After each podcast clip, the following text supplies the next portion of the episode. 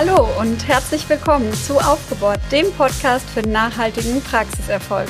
Für euch am Mikrofon heute wieder Christian Brendel und ich, Diana Haber. Wir sind Geschäftsführer der Solvi GmbH und helfen Deutschlands Zahnarztpraxen mit Beratung, Fortbildung und Software dabei, noch erfolgreicher zu werden. In den letzten Folgen haben wir über Emotionen und das richtige Timing in der Existenzgründung gesprochen. Doch natürlich geht es bei der Niederlassung nicht nur um Gefühle und menschliche Aspekte, sondern eben auch um das liebe Geld. Und diesem Thema wollen wir uns heute widmen und mit euch über ein paar Zahlen, Daten und Fakten zur Existenzgründung sprechen, bevor wir dann in der nächsten Folge auf die Planung und Machbarkeitsanalyse eingehen. Hallo Christian, äh, wie geht's dir? Freust du dich schon, dass wir heute wieder über Zahlen sprechen? Ja, hi Diana. Ja, ja, genau. Also mit Zahlen fühle ich mich ja doch ähm, sehr wohl und äh, da freue ich mich tatsächlich auf die Folge. Ich habe ähm, ein bisschen was zusammengetragen, was man, ja, was man so äh, an Statistiken findet und auch, aber auch aus der aus der Gründungsforschung. Also es soll nicht zu trocken werden, aber so ein bisschen Grundlage äh, mit Fakten genau mein Ding. ja, auch ähm, sehr wichtig. Es gibt eben viele, die die Niederlassung grundsätzlich planen, aber noch sehr weit weg davon sind, eben zum Beispiel noch im Studium oder in einem Anstellungsverhältnis und eigentlich noch gar nicht, äh, ja, wirklich wissen, was kommt da auf mich zu, wie viel muss ich eigentlich investieren, ähm, was ist sinnvoll, welche Art der Praxis sollte ich übernehmen und äh, genau da wollen wir ja heute ansetzen.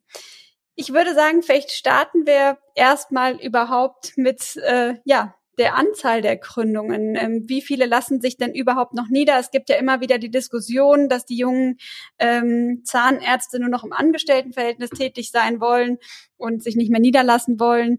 Ähm, ja, wie sehen dann die Fakten dazu aus? Ja, also das ist ein gemischtes Bild. Ähm, also wir sind ähm, ja, jetzt ähm, im letzten Jahr, nee, 2019 hatten wir 1376 ähm, Zahnärztinnen und Zahnärzte, die sich niedergelassen haben. Und das ist in der Tendenz äh, leicht steigend. Ähm, das waren 2012, gab es da so einen absoluten Tiefpunkt. Das heißt, das ist erstmal gut und schön, dass sich wieder mehr ähm, niederlassen. Aber es ist natürlich auch so, äh, bis zu den 2000ern, also in den 80ern, 90ern und so, da waren es noch über 2000 pro Jahr. Das heißt, ähm, ja, wir sehen einfach, dass wir hier trotzdem auf einem anderen Level sind als historisch. Der Trend stimmt, aber natürlich ist das jetzt, äh, sind das jetzt andere Jahrgänge, die, äh, die, die sich eben niederlassen und dadurch auf einem ganz anderen Niveau, als es noch äh, die Babyboomer zum Beispiel äh, getan haben. Genau, früher hatte man ja auch eigentlich keine Wahl. Ne? Also es gab eigentlich, ja, wenn man mit dem Studium fertig war, nur fast nur die Möglichkeit, in die Niederlassung zu gehen. Das stimmt, das kommt dazu. Und ähm, da sprichst du auch schon was Wichtiges an, weil wenn man sich anguckt, wie viele Studienanfänger und Absolventen gibt es denn, ähm, da sehen wir, dass es jetzt zum Beispiel 2250 Studienanfänger gab oder eben in 2019 ähm, 2460 Approbationen. Das heißt, da sieht man schon, ähm, äh, dass sich natürlich heute äh, ja bei weitem nicht mehr alle, äh, natürlich gibt es da auch eine Verzögerung, aber wenn wir sagen, es haben nicht mal 1400 ähm, sich niedergelassen, es fangen aber, das ist relativ stabil, seit Jahren jedes Jahr zwei, zweieinhalbtausend Studienanfänger an und hinten kommen auch irgendwie 2000 pro Jahr raus, dann sieht man schon, dass genau das, was du eben gesagt hast, sich bei weitem natürlich nicht mehr alle niederlassen. Und früher war es natürlich anders, genau wie du gesagt hast, da gab es ja quasi keine Alternative. Ja. Mhm. Das heißt aber auch, dass im Ergebnis ähm, die Anzahl der niedergelassenen Vertragszahnärzte oder sprich eigentlich auch die Anzahl der äh, Praxen sinkt. Und zwar fast um 1000 ähm, Zahnärztinnen und Zahnärzte pro Jahr. Und natürlich gibt's dann dagegen stehend äh, die Anzahl der angestellten Zahnnetze, die natürlich deutlich steigt. Ne? Das heißt aber in Summe, wir haben weniger Gründungen als noch vor 20, 30 Jahren. Ähm, wir haben aber natürlich eine Beschleunigung der Abgaben, denn die Praxen, die vor 20, 30 Jahren gegründet wurden, das sind genau die Praxen, die jetzt abgegeben werden müssen. Und das waren jetzt zum Beispiel zuletzt an die zweieinhalbtausend. Und dann sieht man schon, dass da ähm, ja mehr als tausend dabei sind, denen es natürlich nicht gelingen kann, einen Übernehmer zu finden, wenn sich nur 1300 niederlassen und zweieinhalbtausend abgeben und von den Niederlassungen ja manche auch komplett neu gründen, dann äh, sieht man eben da schon, dass die Anzahl natürlich sinken muss. Das heißt, wir haben hier ein Missverhältnis zwischen den Abgebern und den Neugründungen. Hm. Ja, das zeigt sich auch ganz klar in der ähm, Beratung. Also ähm, wir merken, dass es immer mehr ja, Abgeber gibt, die sich äh, ja schwer tun, den richtigen zu finden. Das kann natürlich äh, verschiedenste Gründe haben, wie zum Beispiel eben ähm, ja, dass die Praxis nicht mehr entwickelt wurde oder ähm, ja einfach vielleicht auch nicht an einem attraktiven Standort liegt. Es gehört natürlich auch ein bisschen Glück dazu. Ähm, manchmal findet man eben den oder die eine Zahnärztin, die sich eben genau in der Region niederlassen möchte. Ähm, aber da ja, kommt es eben ein bisschen drauf an, ob ich jemand finde. Ähm, die Gründer wiederum haben eigentlich momentan ganz gute Chancen, sich ähm, ja verschiedenste Praxen anzusehen, wobei sie trotzdem berichten, dass es sehr, sehr schwierig ist, weil viele Praxen eben vielleicht auch nicht den Ansprüchen genügen, was sicherlich auch damit zu tun hat, dass die meisten erstmal im Anstellungsverhältnis in größeren Einheiten tätig sind und dadurch natürlich auch an ja die Gerätschaften und die Ausstattung der Praxis einen gewissen ähm, Anspruch haben. Und ähm, ja, da müssen einfach viele Faktoren zusammenkommen, die passen. Sicherlich muss man auch ein bisschen kompromissbereit sein, aber dann kommt es einfach darauf an, dass der richtige Topf den richtigen Deckel findet. Genau, da kommen wir gleich nochmal drauf. Ähm, aber ähm, das, was wir jetzt beschrieben haben hier an Zahlen, war ja sozusagen auch die Vergangenheit und die Frage ist ja auch ein bisschen, wie es weitergeht. Und ich glaube, ähm, da kann man eigentlich auch davon ausgehen, äh, dass sich die Neugründungen jetzt nicht schlagartig explodieren werden. Die werden sich vielleicht auf dem Niveau weiter befinden in den nächsten Jahren, vielleicht auch weiter leicht ansteigen. Aber bei den Abgebern wird es eben nochmal eine deutliche Beschleunigung geben. Ne? Also in den 2000ern, äh, da waren das eher noch so 1300 Praxen im Jahr, die abgegeben wurden. 2015 waren es noch 2000, jetzt schon zweieinhalbtausend. Und wenn man sich im, ähm, im, im BZEC-Jahrbuch äh, einfach mal die, die Statistik anschaut, da gibt es so einen schönen Chart, ähm, wo man sieht, wie alt die niedergelassenen Zahnärztinnen und Zahnärzte sind, dann sieht man, dass sich da auch schon so eine Welle auftürmt zwischen 60 und 67 oder 65, ähm, ja, wo, wo einfach wirklich ähm, jetzt sehr, sehr, sehr, sehr viele Abgaben anstehen. Und dementsprechend geht das IDZ auch in, in seinen äh, mittleren Szenarien davon aus, dass die Anzahl weiter sinkt, ja, also die Anzahl der Vertragszahnärzte weiter sinkt, weil einfach, ja, dass die nächsten Jahre auch einfach so weitergehen wird. Aber jetzt hast du eben schon angesprochen, ähm, dass man ja auch sozusagen seine Wunschpraxis natürlich irgendwie finden möchte oder dass es nicht einfach nur eine Frage ist, von eine Praxis zu finden, die abgegeben werden soll, sondern natürlich auch die richtige. Und auch dazu gibt es ein paar Statistiken oder ein paar Zahlen und ein paar Fakten. Ähm, und zwar ist das so, dass es natürlich auf die Ausstattung ankommt, auf auch irgendwie das Konzept der Praxis, aber natürlich auch auf die Lage. Weil das ist ja eine der Sachen, die man nicht verändern kann. Ne? Die Ausstattung, die Einrichtung, die Ausrichtung, ähm, das Branding einer Praxis, äh, auch die Mitarbeiter, das sind ja alles Dinge, die kann ich, wenn ich möchte, im Zeitablauf nach meinen Vorstellungen anpassen. Aber der Ort der Praxis, der ist ja ziemlich in Stein gemeißelt. Ähm, und da ist es so, dass die Mehrheit der Gründer und Gründerinnen sagt, wir sind eigentlich sehr flexibel was äh, den Ort angeht. Also Mittelstädte sind auch für sehr viele völlig okay. Es muss nicht nur die Großstadt sein, auch eine Kleinstadt ist für viele okay. Aber wenn man sich dann die Wirklichkeit anschaut, dann sieht man, dass eben doch äh, über 40 Prozent der Gründungen in Großstädten stattfinden. Ähm, und dann eben ungefähr 30 Prozent in Mittelstädten und 30 Prozent in Kleinstädten oder auf dem Land. Und das steht in einem krassen Missverhältnis zur Anzahl der Bevölkerung, weil nur 30 Prozent der Bevölkerung in diesen Großstädten wohnt. Das ist euch wahrscheinlich allen schon bewusst. Das ist ja auch sozusagen nicht neu. Aber ähm, die Konkurrenz in den Großstädten ist einfach besonders groß. Da konkurrieren mehr Praxen um einen Patienten, als das auf dem Land oder in der Kleinstadt der Fall ist. Genau, ich glaube, da kommen zwei Aspekte rein. Das eine ist eben, dass viele vielleicht auch nicht auf dem Land äh, wohnen wollen und das oder vielleicht eben schon in der Stadt äh, aktuell ansässig sind und ähm, vielleicht auch dort schon im Angestelltenverhältnis waren und das vielleicht in größeren Einheiten, die eben auch zum Großteil in, in größeren Städten oder Mittelstädten zu finden sind ähm, und dort auch einsteigen, ne? ähm, vielleicht in, in eine ähm, BAG und, ähm, und des Weiteren glaube ich auch, dass es daran liegen kann, dass die Praxen eben auch teilweise deutlich stärker entwickelt sind und dadurch vielleicht auch attraktiver. Ne? Was aber nicht bedeutet, dass eben nicht auch ähm, eine Landpraxis super attraktiv sein kann, weil eben ich zum Beispiel weniger Konkurrenz habe, wie du es äh, gerade eben schon so schön gesagt hast. Und ähm, ich persönlich finde die Suche nach dem richtigen Standort sehr, sehr, sehr, sehr wichtig, denn ähm, es hat ja auch was damit zu tun, wo soll mein äh, Lebensmittelpunkt ähm, sein. Und, ähm, und wie du schon gesagt hast, man kann es nicht so leicht verändern. Und da tun sich eben viele schwer, insbesondere wenn sie eine Praxis übernehmen wollen. Und ähm, da lohnt sich in jedem Fall auch früh anzufangen und die Augen offen zu halten, vielleicht auch schon in Praxen, die in Frage kommen, ähm, angestellt tätig zu sein. Also ähm, da kann man eigentlich auch gar nicht früh genug anfangen, so wie wir es auch den Abgebern ähm, ja, empfehlen. Ja, wo, wobei das natürlich auch wirklich wieder jetzt hier ein Wahrscheinlichkeitenspiel ist. Das hatten wir in den letzten Folgen, glaube ich, schon mal auch angesprochen. Also in den Studien ist es so, dass tatsächlich die Gründer und Gründerinnen sehr flexibel sind, ja, ähm, und auch in die Kleinstadt oder in die Mittelstadt gehen würden. Theoretisch erstmal, ja. Aber dann kommt die Lebensrealität, ähm, nämlich, dass natürlich auch ein Arbeitsplatz für die Lebenspartnerin und den Lebenspartner geben muss. Ja, das war ja eine Sache, die gab es vor 30 Jahren nicht. Ja, also wo unser Vater sich niedergelassen hat, da ist halt unsere Mutter auch mit hingegangen und dann hat die da was gefunden oder nicht, so sage ich jetzt mal. Ne, das war jetzt bei uns in der Heimat, aber Heute spielt das eine Rolle. Gerade wenn sie gründet, muss äh, ja äh, will ja der Mann, äh, so ist es ja heute dann doch immer noch, auch einen guten Job finden. Den findet er natürlich mit einer höheren Wahrscheinlichkeit in der Stadt und andersrum natürlich genauso. Wenn er gründet, auch die ähm, die Partnerin hat ja heutzutage in der Regel oder oft immer öfter vor, auch eine eigene Karriere und ein eigenes erfülltes Berufsleben zu haben. Und dann kommt natürlich der zweite Punkt mit der Vereinbarkeit von Beruf und Familie. Wenn beide arbeiten wollen und einen guten Arbeitsplatz haben äh, wollen, dann brauchen sie auch noch eine gute Kinderbetreuung, die nach Möglichkeit nicht weit weg ist, die nach Möglichkeit äh, gute Öffnungszeiten hat und so weiter und so fort. Das heißt, dann kommen dann auch so Infrastrukturfragestellungen. Ähm, das heißt, aus dieser theoretischen Bereitschaft, sich auch im Land niederzulassen, wird dann praktisch und lebensfaktisch ganz oft dann eben doch die Stadt, weil das eben in dieser Familiensituation dann einfach viel leichter abzubilden ist, beziehungsweise ähm, ja, das meinte ich eben mit den Wahrscheinlichkeiten. Die Wahrscheinlichkeit, dass ich eine Praxis ähm, finde im Land, die mir taugt, äh, auf dem Land und dann noch meine Lebenspartner einen Arbeitsplatz dort findet und die Kinderbetreuung geregelt ist und die sonstige Infrastruktur stimmt. Das sind dann eben wieder sehr viele Unverknüpfungen ja, und da ist in der Stadt einfach die Wahrscheinlichkeit am höchsten.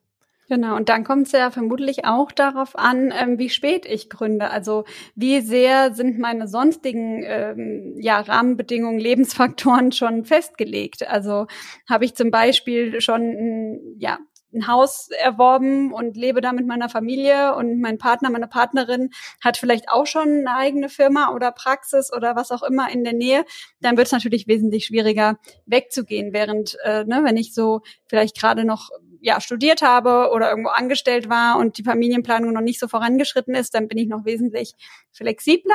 Und dann habe ich natürlich auch eine größere Auswahl, wenn ich äh, vielleicht sogar bundesweit gucken kann, ne? als wenn ich jetzt schon auf eine feste Region ähm, mich konzentrieren muss bei der Suche. Das ist genau, das ist absolut richtig. Und da ist es natürlich so, dass das Durchschnittsalter einer Praxisgründerin oder eines Praxisgründers ungefähr bei 36 bis 37 Jahren liegt. Ähm, und daran sieht man ja schon, ne? man ist dann eigentlich schon mitten sozusagen in der Familiensituation in der Regel drin im Durchschnitt. Ne? Und Frauen, äh, die gründen, äh, sind nochmal äh, fast zwei Jahre älter als ihre äh, männlichen Gründungs, äh, ja, Pendants, ja, ähm, was natürlich äh, sicherlich auch ähm, ja, mit der Familienplanung und einem Kinderwunsch eventuell zusammenhängt, klar. Genau, ja, das Thema Alter habe ich tatsächlich aktuell immer häufiger, ähm, einfach weil man ja vielleicht angestellt ist in der Praxis und da kommt das Thema Timing ja auch wieder, ähm, was wir in der letzten Folge besprochen haben und ähm, ja eigentlich zufrieden ist, schon in die Niederlassung möchte und dann eben auch vielleicht darauf ankommt, wann ist der Abgeber soweit und äh, ja, dann kommt häufig einfach so ein Punkt, wo man sagt, ich werde 40 oder ich bin Anfang Mitte 40, jetzt wird's aber höchste Eisenbahn. Ähm, dass ich mich jetzt niederlasse, weil dann eben ja auch noch ein gewisses Finanzierungsvolumen auf mich wartet. Und ähm, ja, ich glaube, ähm, da ist schon ein Trend, dass man sich immer älter niederlässt, aber auch gleichzeitig ein Bewusstsein, ähm, dass das vielleicht auch Herausforderungen mit sich bringt. Ja, ja, ja, das stimmt. Da kommen wir auch nachher nochmal drauf, was das mit der Finanzierung dann auf sich hat. Und das stimmt, das äh, Gründungsalter wird langsam, äh, steigt langsam, aber es sind trotzdem immer noch knapp 80 Prozent der Gründerinnen und Gründer unter 40, wenn sie sich niederlassen. Ne? Und ähm, wenn man dann überlegt, dass das Staatsexamen im Durchschnitt mit 27,5 abgeschlossen ist, ähm, dann sieht man einfach auch, dass da mittlerweile ein größerer Zeitraum vergeht ähm, bis zur Gründung, als das früher der Fall war. Fünf bis ja. zehn Jahre dann im Schnitt, wenn ich das richtig sehe. Genau, zehn Jahre im Schnitt und dann bei vielen eben auch noch mehr. Hm. Genau. Und dann, was wir eben schon angeschnitten haben, nochmal im Vergleich dazu. Das Durchschnittsalter der niedergelassenen Zahnärzteschaft ist 53. Ja. Und ähm, über 40 Prozent sind 55 und älter und damit eigentlich in dem Alter, wo sie sich mit der Abgabe beschäftigen oder zumindest in der Präabgabe sich auf die Abgabe vorbereiten und 10 Prozent sind sogar älter als 65. Ne? Und das ist genau dieser dieser Angebotsüberhang, würden wir jetzt in der BWL sagen, ähm, der sich da wirklich auch noch aufstaut. Und das haben wir ja auch schon mehrfach berichtet. Wir sehen eben auch, dass viele Kollegen, die ähm, ihre Praxis jetzt eben nicht mit 63 gut verkauft bekommen haben, dann eben sagen, dann mache ich eben noch ein Jahr oder zwei oder drei oder vier, aber irgendwann bin ich 67 und der Druck nimmt da sozusagen zu. Ne? Also ja, alle werden älter, Gründer werden älter, Abgeber werden älter. Genau, also wir können auf jeden Fall schon mal festhalten, die Gründer gründen vielleicht später, ähm, aber die jungen Zahnärzte gründen grundsätzlich. Ja. Das ist auch schon mal vielleicht ein erstes äh, Zwischenfazit.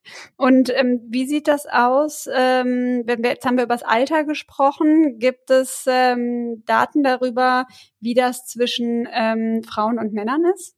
Also ja, gründen genau. die gleichermaßen. Du hast gerade eben schon das Thema Familienplanung angesprochen, ist natürlich für viele Zahnärztinnen ein Thema, ja, ähm, wo man sich gut überlegen muss, schaffe ich das überhaupt ähm, im, Ange äh, im äh, in der eigenen Praxis, wenn ich nicht mehr angestellt bin mit ähm, Teilzeit, ähm, mit A Teilzeitarbeit ähm, eine Praxis zu führen. Und ähm, da kommen wir sicherlich auch in der Machbarkeitsanalyse nächste äh, nächste Folge nochmal drauf. Aber wie ist das denn grundsätzlich so? Mhm.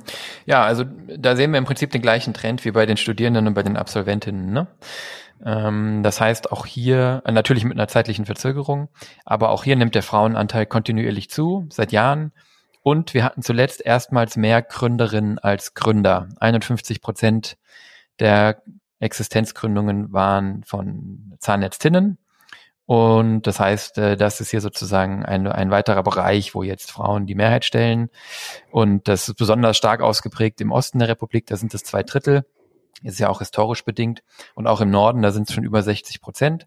Im Westen und im Süden ähm, sind die Männer noch in der Mehrheit bei paar 40 Prozent Frauenanteil und 45 Frauen, 55 Männer. Aber auf die Gesamtrepublik betrachtet sind die Gründerinnen jetzt in der Mehrheit. das äh, sehe ich auch in meiner Beratung tatsächlich. Ne? Genau. Ja, und dann gibt's noch einen Aspekt, ähm, den wir, also wir haben jetzt gerade eben ja drüber gesprochen, dass es sozusagen mh, mm, äh, ja mit mit dem Alter ähm, vielleicht ja, biologische Gründe gibt, die, die das irgendwie beeinflussen, wann man sich niederlassen kann und will und Familienplanungsgründe und natürlich eben auch ähm, die Verfügbarkeit einer Praxis und dass es eben so ins Gesamtkonzept äh, des Lebens passt. Es gibt aber noch einen Aspekt, äh, wenn wir vielleicht gerade über das Alter sprechen, den wir in einer anderen Folge vor langer, langer Zeit, wahrscheinlich von einem Jahr, schon mal angesprochen haben, aber in einem anderen Zusammenhang nämlich es gibt auch noch ähm, so etwas wie die Leistungsfähigkeit, die eigene Leistungsfähigkeit. Ne? Und ähm, das wissen wir ja aus der Biologie. Ähm, das ist ja die ganz bittere Nachricht, äh, die gerade Männern immer so, so schwer fällt zu akzeptieren. Ab 27 geht's ja eigentlich biologisch betrachtet, wenn ich es wenn ich's richtig in Erinnerung habe, schon bergab. Ja, das heißt, leistungsfähiger, als wir mit 26, 27 waren, äh, werden wir nie mehr sein, sondern es geht dann abwärts. Und das sieht man auch interessanterweise in den Umsätzen. Ähm, da gibt es offizielle Statistiken, auch von der, von der Bundeszahnärztekammer, meine ich, und von der KZBV. Die haben sich angeschaut oder schauen sich regelmäßig an, wenn man Einzelpraxen nimmt, ohne angestellte Zahnärzte, also mit möglichst wenig Verfälschung, ähm, und da sich den Umsatz anschaut, und das dann gruppiert nach Alter des Inhabers, dann sieht man eben auch genau diesen Effekt in den Finanzen. Da sieht man nämlich, dass ähm, ja Einzelpraxen mit Inhaber, die wenig jünger als 40 Jahre alt sind, 550.000 Jahresumsatz im Schnitt machen. Und wenn die dann über 60 sind, sind sie nur noch in Anführungszeichen ähm, ungefähr 400.000. Ja. Und das ist ja zumindest auch ein Faktor, den man, den man so ein bisschen beachten sollte, weil so eine Gründung natürlich viel Energie braucht, viel Leistungsfähigkeit braucht in der Vorbereitung, in der Planung, aber dann natürlich auch, wenn die Praxis die, die Türen aufmacht, in den ersten Jahren danach, wo man dann äh, ja ganz besonders Gas geben muss, um eben auch die Gewinne einzufahren, die Investitionen zu rechtfertigen, die Tilgungen durchzuführen. Und ja, das fand ich nochmal eine interessante Statistik, weil das wirklich auch ein Argument dafür ist, jung zu gründen. Das heißt nicht, dass jemand, der über 40 ist, nicht mehr gründen sollte.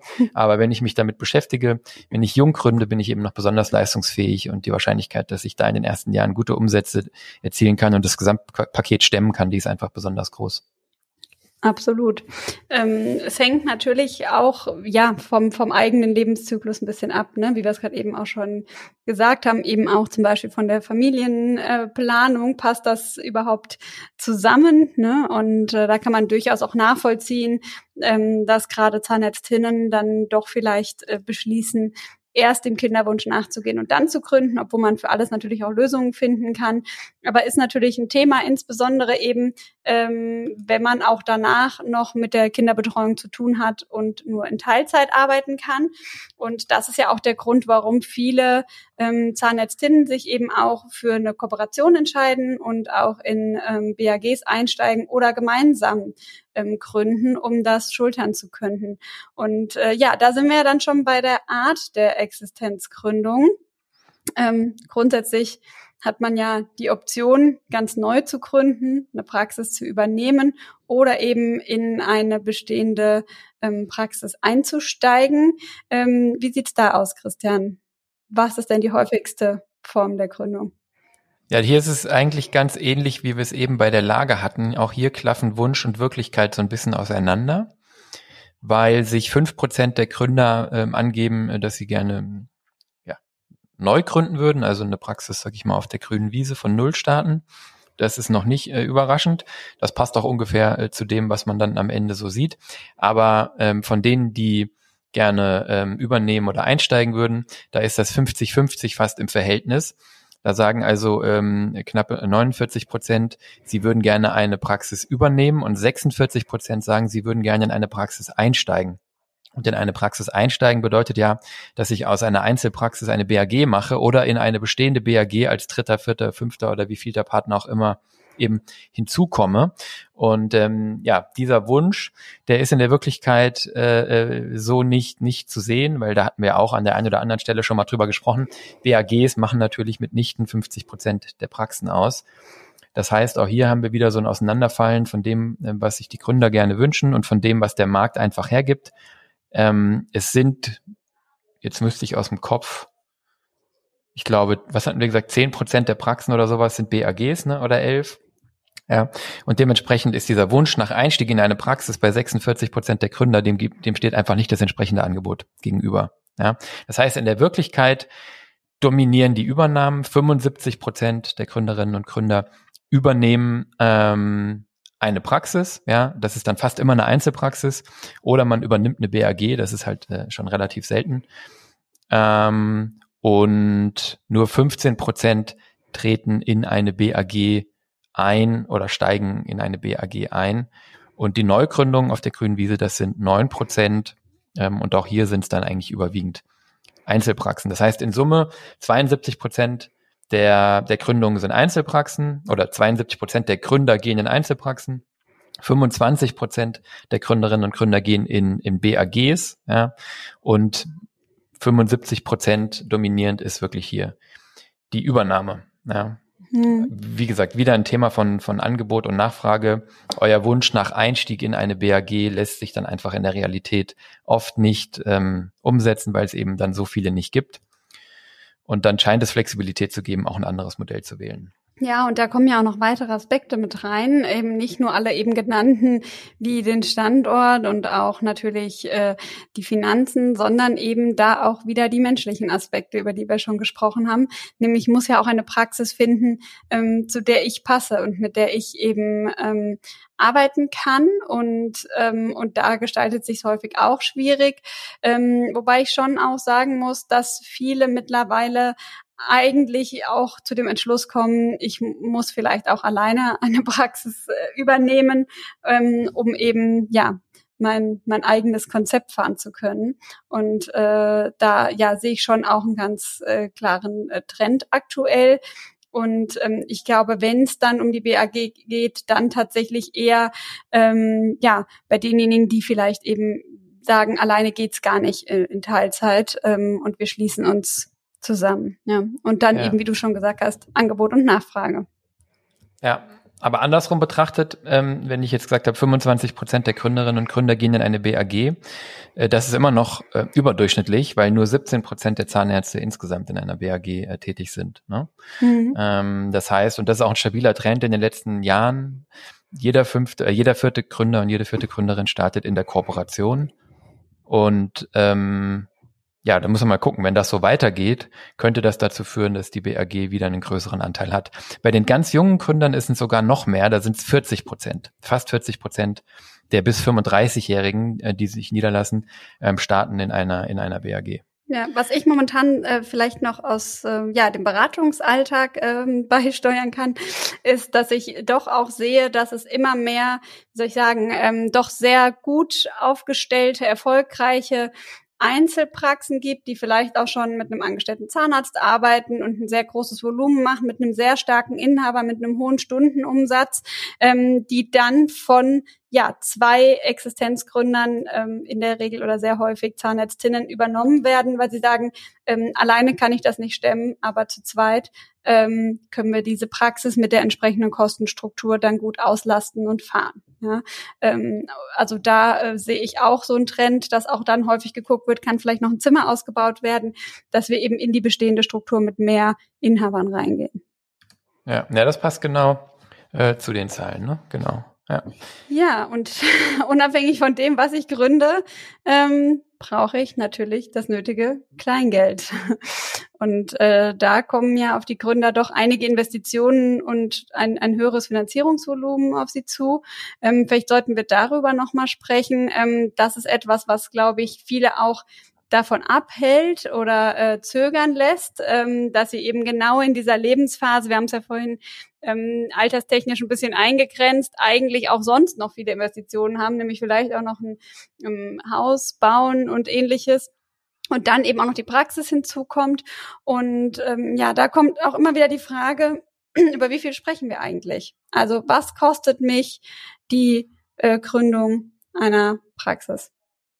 Ja, äh, da gibt's ganz schöne Durchschnittszahlen ähm, ähm, von der Apobank, die das seit vielen, vielen Jahren jährlich erhebt mit dem, mit dem Institut der deutschen Zahnärzte. Das ist der Investmonitor Zahnarztpraxis. Und ähm, das ist wirklich schön, weil da hat man eine hohe Zahlentransparenz.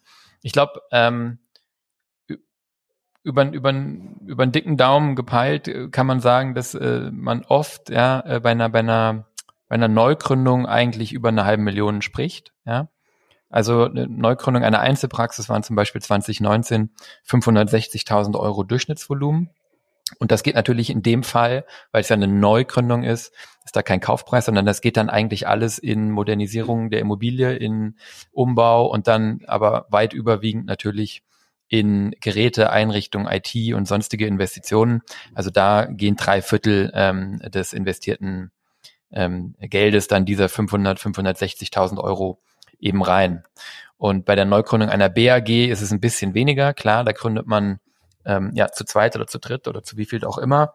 Da hat man ähm, gewisse Geräte natürlich, die man dann nur einmal anschafft, also Röntgen und was weiß ich, DVT und so. Und man hat auch dann im, in Summe oder im Schnitt weniger, weniger Behandlungseinheiten, weil man vielleicht ähm, ja über den Tag verteilt mit längeren Öffnungszeiten arbeitet. Da kommen die Investitionssummen dann etwas runter. Das heißt, die Neugründung einer BAG, das sind dann 511.000 gewesen ähm, pro pro Gründer. Ja, ähm, das sind dann also so 50.000 weniger als bei der Einzelpraxis. Beide Zahlen steigen seit Jahren. Ähm, und ich glaube, das äh, hat ähm, ja seit 2013 zum Beispiel ähm, sind das ähm, 200.000 Euro mehr geworden, ja, also die Gründung einer Einzelpraxis. Das heißt, da kommen wir von 350 in 2013 und sind in der Zwischenzeit bei 560. Und der Haupttreiber davon sind einfach die höheren Investitionen, die, ich glaube, die Anforderungen an die Ausstattung der Praxis, an die Ästhetik, an die Einrichtung, an die vorhandenen Geräte für die Behandlung wird immer höher, wird bei euch höher, wird bei den Patienten höher und die Industrie stellt natürlich da auch die entsprechenden Geräte zur Verfügung. Medizintechnik wird auch nicht billiger und das ist eigentlich der Haupttreiber dafür, warum das teurer geworden ist. Genau. Bisschen günstiger ist die Übernahme einer Praxis. Da steht bei der Einzelpraxis 400, äh, stehen 410.000 im Schnitt und bei der BAG 340.000. Das heißt, auch hier ist die BAG so jetzt 70.000 Euro in dem Fall ähm, günstiger. Und dieses äh, Volumen, was ich jetzt genannt habe, ist dann im Fall der Übernahme die Summe von Kaufpreis und dem, was ich danach investiere. Die Apobank kann das hier auswerten, weil die ja sozusagen das Gesamtinvestitionsvolumen des Vorhabens kennt und ja auch finanziert. Hier sehen wir den gleichen Trend. Die 410.000 für die Übernahme und Modernisierung der Einzelpraxis ähm, sind 160.000 mehr als 2013 zum Beispiel. Ja, das heißt auch hier ungefähr ja 50 Prozent Steigerung in acht Jahren.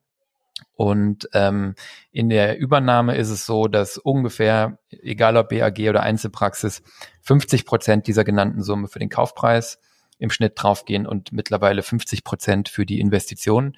Ihr kauft ja dann eine bestehende Praxis und trotzdem werden einige hunderttausend Euro da dann nochmal investiert in Geräte, Einrichtungen, IT. Ähm, und ähm, dieser Anteil ist derjenige, der steigt. Ja. Was man noch beachten muss, ist, dass es bei einer Übernahme auch in den Folgejahren immer dann nochmal zu höheren Investitionen kommt. Das ist klar, da geht man dann davon aus, die eine Einheit, die da steht, die tut's noch und zwei Jahre später stellt sich raus, die tut's doch nicht mehr. Oder es werden eben dann in den, in den folgenden Jahren einfach mehr Geräte ersetzt werden müssen, als das jetzt bei einer kompletten Neugründung der Fall ist. Das sind so 10, 15.000 Euro im Jahr, die bei einer Übernahme in den Folgejahren dann jeweils nochmal für Ersatzinvestitionen anfallen. Genau, wobei man ähm, auch sagen kann, dass man natürlich in einer Praxis, die ähm, vielleicht schon ältere Geräte hat und nicht mehr viel investiert hat, wo eben höhere Ersatzinvestitionen anstehen, dann natürlich in der Regel auch einen niedrigeren Kaufpreis zahlt. Ne? Insofern ähm, gleicht sich genau. das dann irgendwo aus. Grundsätzlich muss man sich natürlich überlegen, wie viel investiere ich gleich am Anfang. Ähm, ich habe da in den letzten Jahren doch eigentlich mehr einen Trend dazu gesehen, zu sagen, ich übernehme diese Praxis und ich mache alles neu. Ich gehe da rein und äh, nichts ist mehr so, wie es war. Und äh, gerade momentan nehme ich doch wahr, dass viele sagen, ich gehe erstmal rein, ich schaue mir erstmal die Situation an, gerade weil viele ähm, nicht aus dem Angestelltenverhältnis übernehmen, sondern auch einfach ganz fremd ähm, eine Praxis kaufen, weil sie in ihrem aktuellen Anstellungsverhältnis vielleicht aufgrund des Timings nicht weiterkommen. Und ähm, dann sagen, ich muss mir die Praxis erstmal angucken, ich muss erstmal die Patienten kennenlernen, die Mitarbeiter kennenlernen, ich mache vielleicht ein kleines Facelift und dann überlege ich mir die nächsten Jahre, ähm, was sind die Investitionen, die ich wirklich tätigen muss, weil ich das vielleicht auch anders sehe, wenn ich erstmal drin bin. Ja, wenn ich natürlich ja. irgendwelche Geräte brauche oder eine bestimmte Zimmerausstattung, weil ich sonst meinen äh, meinen Behandlungen nicht nachgehen kann, das natürlich Investitionen, die muss ich gleich machen und äh, Dinge, mit denen ich einfach nicht leben kann, äh, wo ich nicht warten kann. Ja, das wird spannend, ob das äh, sozusagen, was wir jetzt anekdotisch beobachten, ob das wirklich ein Trend wird. Ähm, dann, wenn das breitflächig um sich greift, dann müsste man annehmen, dass diese Zahlen, die ich jetzt hier eben genannt habe, dann in den nächsten Jahren stagnieren oder vielleicht sinken. Ähm, aber auch darauf kommen wir ja gleich nochmal, was diese, ähm, was diese Investitionsvolumina für euch dann am Ende bedeuten. Ne? Vielleicht abschließend noch der Einstieg oder Beitritt zu einer BAG. Das sind im Schnitt ähm, 300.000 Euro gewesen. Und ähm, die Summe ist einfach auch vor allen Dingen deswegen niedriger, weil man da dann ja nicht viele neue Geräte und Einrichtungen äh, äh anschafft. Ne? Man tritt ja in eine BAG ein, die schon existiert und ähm, das, was man dann bezahlt, ist also überwiegend Kaufpreis an denjenigen, der rausgeht, ja, oder an die beiden, die eben, äh, oder die, die, wenn keiner rausgeht, an diejenigen, die eben Anteile abgeben. Und das ist natürlich stark getrieben von dem Goodwill. Das heißt, ich kaufe ja auch in den Patientenstamm ein und in die existierende, funktionierende Praxis, in das Mitarbeiterteam. Ja, und ähm, Interessant ist an der Stelle aber, das haben wir ja schon mehrfach auch beleuchtet, dass die BAG ja die äh, Form ist, in der man eigentlich im Schnitt zumindest das äh, meiste Geld verdienen kann, wo die Rentabilitäten am höchsten sind, wo man sich die Arbeit gut teilen kann und mit weniger Einsatz mehr rausholt und gleichzeitig die mit der niedrigsten Investition, egal ob ich sie jetzt übernehme, ob ich sie neu gründe oder ob ich eben beitrete. In allen Fällen sind die Summen geringer als in der Einzelpraxis. Das ist ein schönes ähm, Verhältnis auf beiden Seiten eigentlich hier. Ja, wenn man das zusammenfasst, dann kommt man so ganz über einen dicken Daumen auf zwei, zweieinhalbtausend Euro Investitionsvolumen pro Quadratmeter, den die Praxis hat, die ich eben gründe oder übernehme. Ja, aber das ist jetzt wirklich so auf einen ganz dicken Daumen. Und ähm, Auffällig ist halt nochmal, dass es dann bei KFO-Praxen und bei oralchirurgischen und MKG-Fachpraxen einfach nochmal ein anderes ähm, Investitionsgefüge gibt. Die KFO-Praxen haben nochmal zu allen Zahlen, die ich eben genannt habe, 30, 35 Prozent höhere Investitionen als allgemein zahnärztliche Praxen und die ähm, oralchirurgische und MKG-Praxen sogar 45 Prozent höhere Investitionen, klar. Da gibt's dann noch äh, OPs aus, auszustatten und nochmal weitere Geräte anzuschaffen, die einfach auch teurer und aufwendiger sind. Vorhin haben wir schon über Geschlechter gesprochen. Ähm, da habe ich eine Sache vergessen, die man aber jetzt hier auch gut nacherzählen kann. Nämlich haben wir gesagt, dass jetzt die überwiegende äh, äh ja, Anzahl der Gründer weiblich sind. Und die machen eine Sache anders als ihre männlichen Kollegen. Denn die männlichen Gründer sind risikobereiter. Das heißt, die Investitionssummen von männlichen Gründern sind im Schnitt 20, 25 Prozent höher als die von weiblichen. Aus der sagen wir mal, BWL-Grundlagenforschung heraus ist das überhaupt nicht überraschend. Das sehen wir an allen Ecken und Enden. Frauen ähm, gehen weniger Risiken ein bei Aktieninvestment als Männer, gehen weniger Risiken ein bei Immobilieninvestments, gehen insgesamt weniger Risiken ein als Männer sind aber aus der BWL-Lehre dadurch bei fast allen Investitionsentscheidungen unterm Strich besser als Männer, weil dieses zusätzliche Risiko oft nicht honoriert wird. Ob das bei Zahnarztpraxen auch so ist, das müssen wir nochmal untersuchen.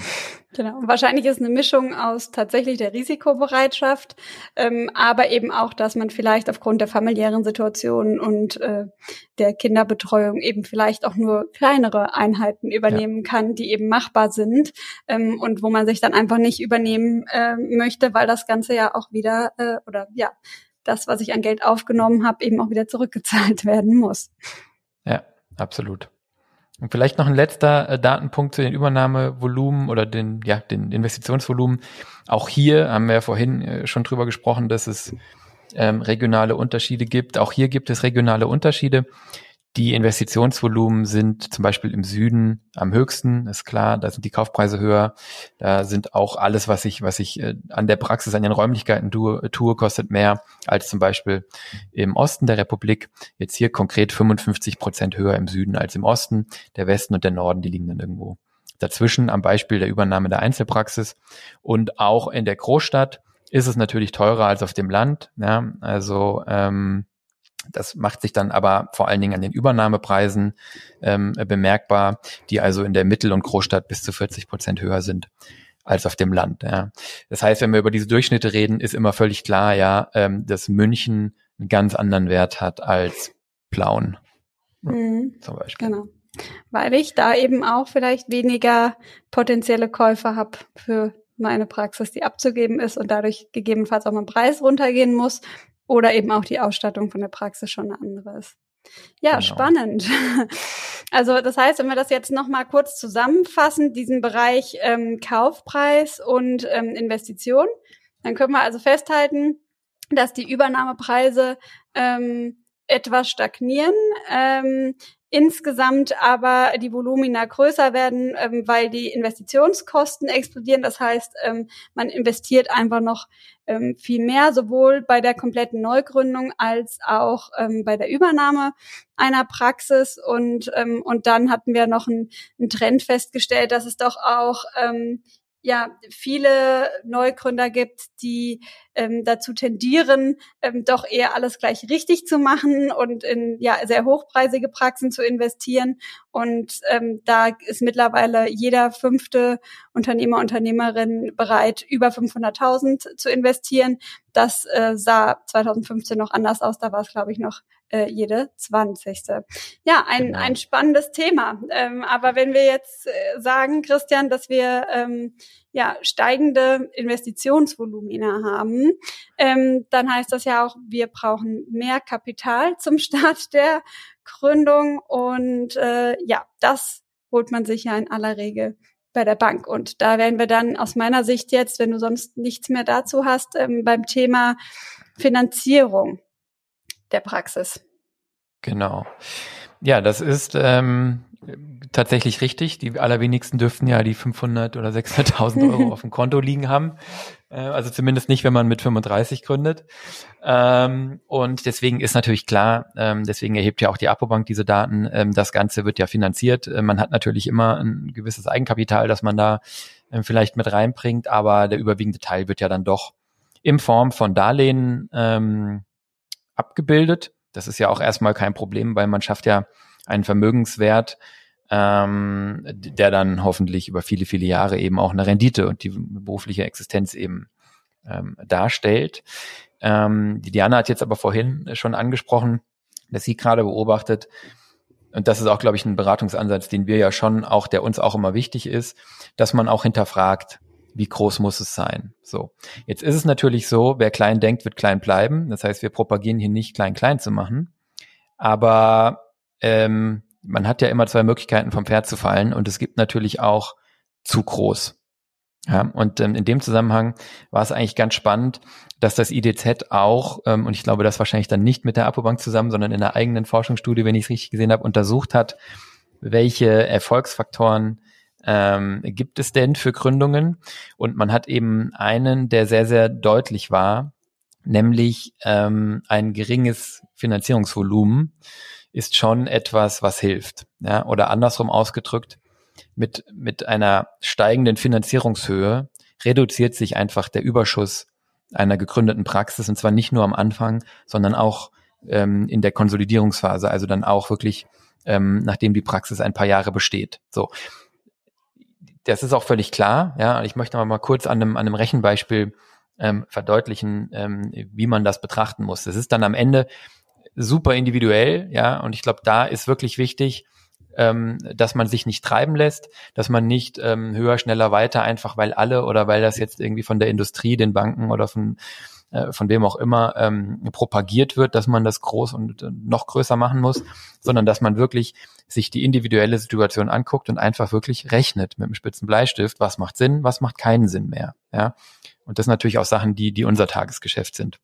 Ich mache mal so eine ganz kleine Rechnung kurz auf.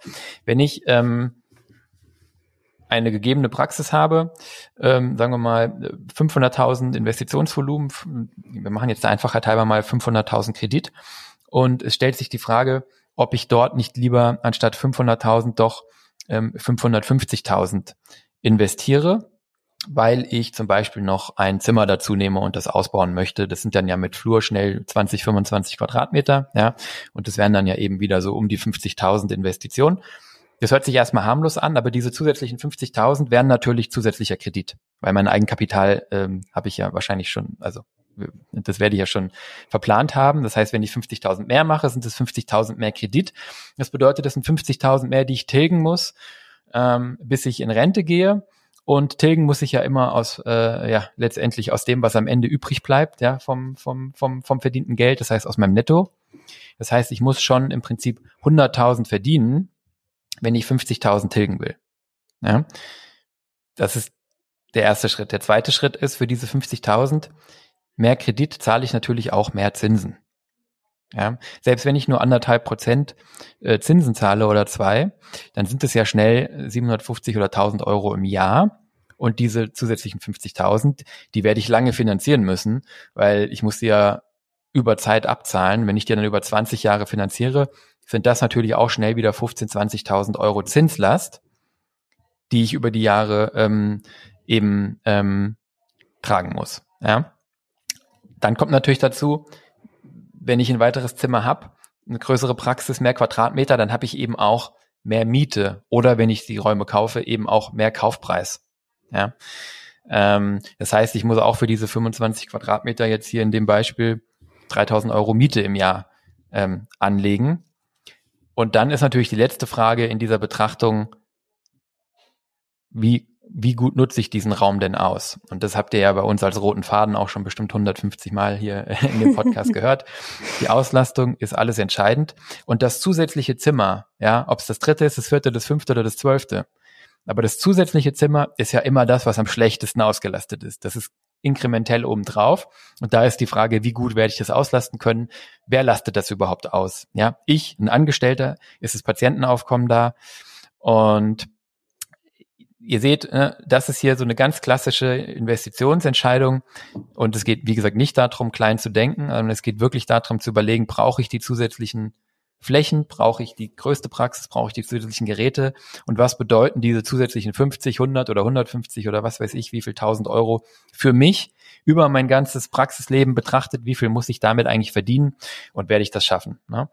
Und ähm, da kommt äh, eigentlich auch die, die eben schon zitierte Studie vom, vom IDZ wieder zu einem spannenden Ergebnis, nämlich ähm, dass ja, was ich eben sagte, diese zusätzlichen Investitionen sich oftmals, also man eben schauen muss, ob die sich lohnen und dass es eigentlich der überwiegende Teil der Gründerinnen und Gründer nicht bereut im Nachgang, ähm, dass die Räume nicht größer ge gewesen wären. Ja, sondern man ist eigentlich ganz oft auch mit der Raumgröße, die man gewählt hat, sehr zufrieden. Und das ist eine gute Nachricht, weil man das ja, wie gesagt, ähm, nicht ändern kann. Das heißt, umgekehrt, man kann eigentlich es ist eigentlich vielmehr die Frage aus den Räumen, die ich habe oder aus den Entscheidungen, die ich getroffen habe, was mache ich draus in den folgenden Jahren und Jahrzehnten? Und im Idealfall werden sich auch später natürlich noch Möglichkeiten äh, ergeben zu expandieren, werden sich Möglichkeiten ergeben, Nachbarflächen dazuzunehmen oder vielleicht mit der ganzen Praxis in, ähm, in eine andere Immobilie umzuziehen. Das ist dann natürlich zum späteren Zeitpunkt auch teuer und aufwendig unter Umständen. Aber ich mache das dann natürlich auf einer ganz anderen Entscheidungsbasis, nämlich in einer Situation in der Zukunft, in der ich weiß, dass die Praxis aus allen Nähten platzt. Und dann kann ich diese Entscheidung immer noch treffen, ob ich sage, die platzt aus allen Nähten, aber es macht Spaß, es brummt und, ähm, und wir sind hochrentabel, weil wir gut ausgelastet sind, oder ob ich sage, okay, wir haben so viel Nachfrage, wir gehen jetzt in größere Räume. Ja. Aber ich hoffe, dieses kleine Beispiel hat mal so ein bisschen aufgezeigt, warum ähm, ja mehr mehr Finanzierungsvolumen, mehr Räume, mehr Geräte ähm, wirklich immer auch gut überlegt sein muss. Ja, ich muss das natürlich auch der Bank darlegen. Ne? Also ähm, sag mal, grundsätzlich ist es momentan jetzt nicht so schwierig, eine Finanzierung zu bekommen. Und die sind ja auch ähm, recht günstig, aber trotzdem muss ich natürlich mein Vorhaben irgendwo darlegen und das muss Sinn machen und da schauen die natürlich auch hin. Und äh, allein deshalb muss ich mich auch damit beschäftigen, was für eine Praxis möchte ich haben, wie hoch ist mein Investitionsvolumen. Ähm, und dann spielt das Alter sicherlich auch noch eine Rolle, wie wir es vorhin ja schon gesagt haben. Ja, wobei die Banken natürlich ähm, im Moment sehr, sehr freudig Kredite vergeben. Ne? Also da wird wahrscheinlich eher ähm, seitens des Bankberaters Gas gegeben, was die Summe angeht, als gebremst. Ja, genau. So, in, in Summe ist aber auch die gute Nachricht, ähm, und dann haben wir, glaube ich, einen Haken dran an den, an den harten Fakten. Ähm, wir haben jetzt viel darüber gesprochen, wie viel investiert wird und dass das große Beträge sind, im Schnitt äh, 600.000 schon. Und das bedeutet natürlich, dass viele auch viel, viel mehr investieren. Ja, aber die gute Nachricht ist, das Risiko so einer Gründung ist super gering. Die Insolvenzquote bei Zahnarztpraxen ist bei 0,1 Prozent ungefähr. Das bedeutet, in 999 von 1000 Fällen geht die Sache gut. Ja, und äh, das muss man ja mal sehen. Das ist ja wirklich eine super, eine super Nachricht, weil das in der, ich sag mal, in der freien Wirtschaft, äh, bei Unternehmen und bei normalen ähm, Selbstständigen und so äh, ganz, ganz anders aussieht. Da haben wir deutlich höhere Insolvenzquoten. Das heißt, die, die großen Zahlen, die Investitionsvolumina, die brauchen euch als Gründer oder Gründerin oder als angehende Gründer überhaupt nicht abschrecken. Ja, in 999 von 1000 Fällen geht's gut. Die Frage ist dann nur, wie gut. Ja, und das hängt aber primär davon ab, wie ihr es macht. Ja, weil es im Leben eigentlich immer, und da geht es auch bei der Gründung der Zahnarztpraxis nicht anders, darum geht, dass die Execution stimmt. So, ja. Und das ist eben auch genau das, was ähm, auch hier das IDZ wieder rausgefunden hat. 90 Prozent der Gründerinnen und Gründer würden sich wieder für eine Selbstständigkeit ähm, ja, entscheiden und ähm, die getroffenen Entscheidungen ähm, zum Zeitpunkt der Gründung, egal ob das der Standort ist, ob das die Praxisform ist oder die Praxisgröße, die wurden später selten korrigiert und auch überwiegend nicht großartig bereut, sondern man schaut dann, dass man das Beste draus macht. Und das ist eigentlich äh, mindestens genauso entscheidend wie, wie diese großen Entscheidungen. Aber diese großen Entscheidungen stehen natürlich am Anfang an und stellen natürlich auch Weichen. Genau, und das Schöne ist, dass ich eben gerade ähm, als Inhaber einer Zahnarztpraxis viele Möglichkeiten habe, viele Stellschrauben, viele Weichen stellen kann, ähm, um die Praxis eben zu entwickeln und nach meinen, äh, ja, nach meinen Wünschen voranzubringen. Ne? Und äh, deshalb ist eigentlich vielmehr die Frage, möchte ich selbstständig sein? Ähm, und also grundsätzlicher Natur. Und wenn ja, dann, ähm, dann muss ich mich darauf einlassen und, und dann immer wieder schauen, ähm, wie kann ich mein Unternehmen Zahnarztpraxis zum Erfolg führen. Und ähm, ja, da wären wir dann auch bei den Erfolgsfaktoren, würde ich sagen. Ähm, was macht denn jetzt so eine Gründung ähm, erfolgreich am Ende des Tages? Also wie ja, machen wir es denn jetzt richtig, wenn wir sagen, wir haben es selber in der Hand? Willst jetzt so die Erfolgsformel, ne? Kein Problem. Genau. Ich habe die aufgeschrieben. Zieh mal aus dem Hut. Wir packen die in die Show Notes. Nee, Quatsch. ja. Also ähm, die Erfolgsformel gibt es natürlich nicht, aber es gibt auch da ähm, wissenschaftliche Forschung zu dem Thema, was macht denn, ähm, was hat positiven und was hat negativen Einfluss auf Praxiserfolg. Und ja, wenn, wenn Wissenschaftler sich damit beschäftigen, dann nehmen die ähm, natürlich für den Erfolg einfach oft dann ein monetäres Maß, also in dem Fall den, äh, den Einnahmenüberschuss. Ja, ich glaube, das ist auch an der Stelle hier legitim. Ähm, aber ihr könnt Erfolg natürlich für euch auch, auch anders definieren. Ne? Aber ähm, ja, also zentrale Erkenntnisse, äh, zentrale, ja, ja, doch Erkenntnisse aus dieser Fragestellung sind eben äh, das, was ich eben schon mal angerissen habe. Ähm, der Standort, die Praxisform und die Praxisgröße werden natürlich einen Einfluss auf den Erfolg haben, werden aber selten korrigiert und selten bereut. Ja, was schon eher mh, mm, angepasst wird oder wo viel Veränderung stattfindet, ist in den Arbeitsschwerpunkten der Praxis. Das ist vielleicht auch ähm, für euch nochmal relevant. Das wird beschrieben als ein Suchprozess. Ihr habt natürlich, wenn ihr eine neue Praxis ähm, aufmacht oder eine Praxis übernehmt, ein Konzept im Kopf. Neben den ganzen harten Dingen wie Räume und so weiter, ein Konzept von der Behandlung, ein Konzept von dem, was ihr anbieten wollt. Das basiert natürlich auf dem, was euch interessiert, was euch im Studium oder in der im Angestellten-Tätigkeit vielleicht Spaß gemacht hat und wo ihr euch auch weitergebildet habt. Das ist auch gut und wichtig. Aber hier braucht's, und das ist einer der Erfolgsfaktoren, auf jeden Fall eine gewisse Flexibilität, weil dann dieser Plan mit der Realität sozusagen äh, äh, kollidiert oft und ähm, ja, einfach einzelne Arbeitsschwerpunkte, die gerne gewählt werden, zum Beispiel Zahnerhalt oder Prothetik oder ästhetische Zahnheilkunde, dann in der Realität nicht in dem Maße nachgefragt werden, wie man das im Vorfeld ähm, erhofft hat. Das heißt, hier ist ein Erfolgsfaktor, flexibel zu sein und aus den Strukturfaktoren, ähm, Standort, Form, Größe ähm, nicht zu hadern, sondern das Beste einfach rauszuholen. Das ist dieser Punkt mit der, mit der Execution. Ja. Kapazität ausweiten, größer werden kann man immer später. Das ist ein weiterer Erfolgsfaktor. Diese Investitionen und auch die dahinterstehenden dann Personal Ausgaben, weil das ist ja dann immer eine Expansion, müssen aber gut überlegt sein, weil die nur sehr mittel- bis langfristig äh, sich auszahlen. Ja. Und das IDZ kommt dann noch äh, zu dem Schluss, und das, das fand ich eigentlich sehr schön, das sind nicht unsere Worte, das sind tatsächlich äh, deren Worte, dass tatsächlich ähm, der zentrale Erfolgsfaktor ist, mh, dass die Existenzgründer unternehmerisch handeln, insbesondere in den Anfangsjahren. Natürlich müsst ihr ein ganzes Praxisleben lang oder ein ganzes Zahnarztleben lang ähm, unternehmerisch denken und unternehmerische Entscheidungen treffen und die Praxis verbessern, optimieren und vorne halten. Aber insbesondere in den Anfangsjahren gibt es hier in der Wissenschaft äh, ähm, ja, sehr klare Befunde, dass sich das lohnt und dass es da wirklich auf die Stärkung und Optimierung der Praxisabläufe ankommt, dass es ähm, ja betriebswirtschaftliche Managementverfahren, also Qualitätsmanagement und Kostenmanagement ähm, Steuerungsinstrumente wie Controlling und dass man eine, einen Finanzplan hat und einen Plan-Ist-Abgleich macht, dass man die also wirklich nutzt. Ja, nochmal, das sind nicht unsere Worte, aber wir unterschreiben das natürlich sehr gerne, sondern das ist wirklich das, was aus der empirischen äh, Forschung rauskommt. Und ähm, der Grund ist, dass sich einfach zeigt, ähm, ja, dass es da so eine Verstetigungstendenz gibt. Die Praxen, die von Anfang an diese Dinge gut und richtig machen, die kommen auf so einen Erfolgspfad und auf dem bleiben die auch. Ja, das Motto ist Success breeds Success. Ja, wer in frühen Jahren überdurchschnittlich erfolgreich ist und die Praxis gut aufstellt, der wird auch in späteren Jahren überdurchschnittlich erfolgreich sein. Und deswegen kommt es hier einfach wirklich auf die Execution an, auf die Optimierung der Praxis, auf das unternehmerische Denken ab Tag eins. Ja, und sehr hilfreich dabei, ähm, vielleicht das noch abschließend, ist halt eine umfassende Informationslage.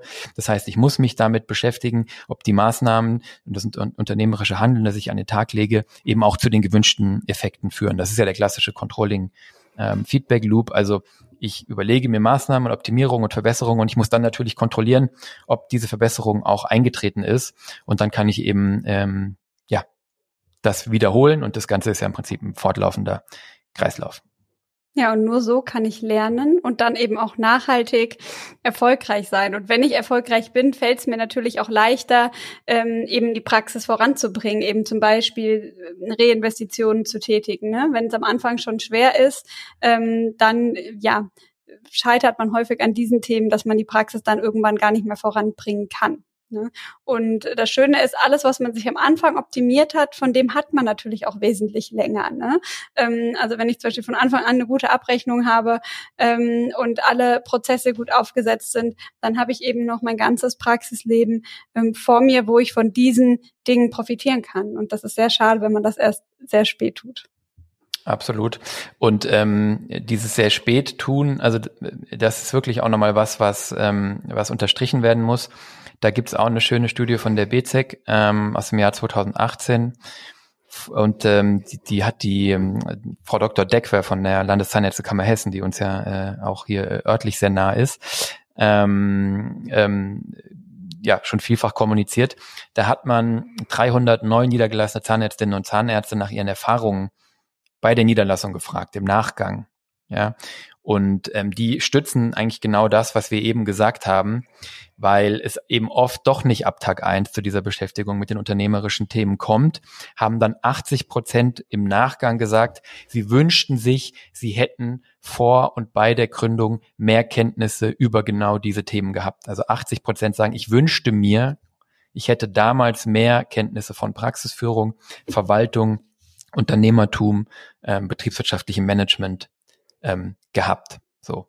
Aber sie kommen zu einem positiven Fazit, trotz der Anstrengungen und obwohl viele dann sagen, sie haben eben diese Kenntnis nicht gehabt und deswegen einige Fehler begangen, äh, die vielleicht unnötig waren, raten Sie äh, oder ermutigen Sie Ihre jungen Kollegen, sich ebenfalls niederzulassen. Die allerwenigsten, quasi niemand hat es äh, bereut, mahnen aber, sich ausreichend Zeit zu nehmen, sich gut beraten zu lassen, früh und unabhängig beraten zu lassen und sich selbst früh schon in der Assistenzzeit mit diesen Themen zu beschäftigen und das nicht sozusagen äh, hinter dem medizinischen zu lange anzustellen und zu sagen, darum kümmere ich mich dann irgendwann, wenn ich selbstständig bin. Ja, sehr wichtiger Punkt. Ich denke, Christian, wir haben doch einige Aspekte ähm, jetzt gebracht. Ich hoffe, ähm, dass wir euch auch einen guten ja, Einblick oder Überblick geben konnten über alle Zahlen, Daten und Fakten rund um die Existenzgründung. Ähm, ja, vielleicht äh, fassen wir das Ganze nochmal zusammen. War jetzt doch eine, wie immer, recht lange Folge. Ähm, was sind denn jetzt so die Key Takeaways, die wir euch noch ähm, mitgeben möchten? Christian, was willst du unseren Zuhörern mitgeben?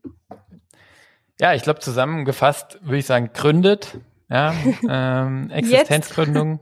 Existenzgründung ist attraktiv. Über 90 Prozent der Gründer würden es wieder tun.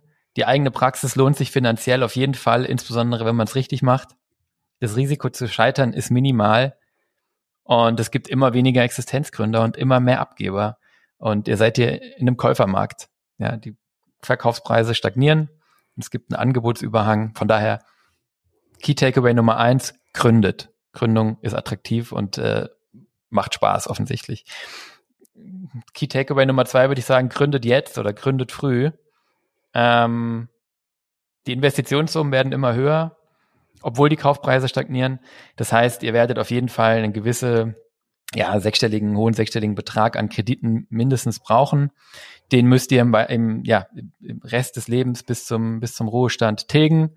Ähm, man kann nicht davon ausgehen, dass man später einen Käufer findet. Die leidvolle Erfahrung machen gerade viele ältere Kollegen. Wie das in 20 Jahren aussieht oder in 30, das wissen wir alle nicht. Die Zinsen sind aktuell super, super niedrig. Das heißt, ihr könnt diese großen Investitionsvolumina so günstig finanzieren wie noch nie. Wir sehen Kredite mit unter einem Prozent oder rund um die ein Prozent Zins im Moment. Ja. Und ja, egal wie alt ihr seid, die bittere Erkenntnis, ihr werdet nie mehr so leistungsfähig sein wie jetzt. Ja. Also von daher, why wait? Ja, so eine Praxisgründung ist eine Energieleistung. Insbesondere wenn es gut laufen soll, werdet ihr da viel Gas geben. Und ähm, das wird euch in eins, zwei, drei, fünf oder zehn Jahren sicher nicht leichter fallen, als es heute der Fall ist. Und ich glaube, äh, Key Takeaway Nummer drei, wenn ihr gründet, macht das geplant, bedacht und vielleicht auch mit Hilfe. Das war jetzt der letzte Punkt von eben. Schon in der Assistenzzeit sich Kenntnisse über Finanzen, Praxismanagement, Verwaltung anzueignen und nicht zu sagen, ich muss mich erstmal nur auf das Medizinische und den Patienten fokussieren. Das ist viel, aber die allermeisten eurer Kollegen, die sich niedergelassen haben, bereuen im Nachgang, das nicht früher getan zu haben. Fangt frühzeitig mit der Planung an. Ähm, das Rad, das ihr dann dreht mit der Gründung, wird ziemlich groß und zunehmend größer. Und viele der Entscheidungen, die am Anfang getroffen sind, mit denen muss man dann leben. Die kann man zwar revidieren, das ist aber aufwendig und kostspielig und von daher lohnt es sich gerade bei diesen grundlegenden Entscheidungen, die sehr, sehr groß und sehr, sehr ja, fix sind, ja, dass man die richtig trifft, eben sinnvoll trifft eine spätere Expansion ist in unseren Augen äh, aber immer besser und wenn es möglich ist, wirklich optimal.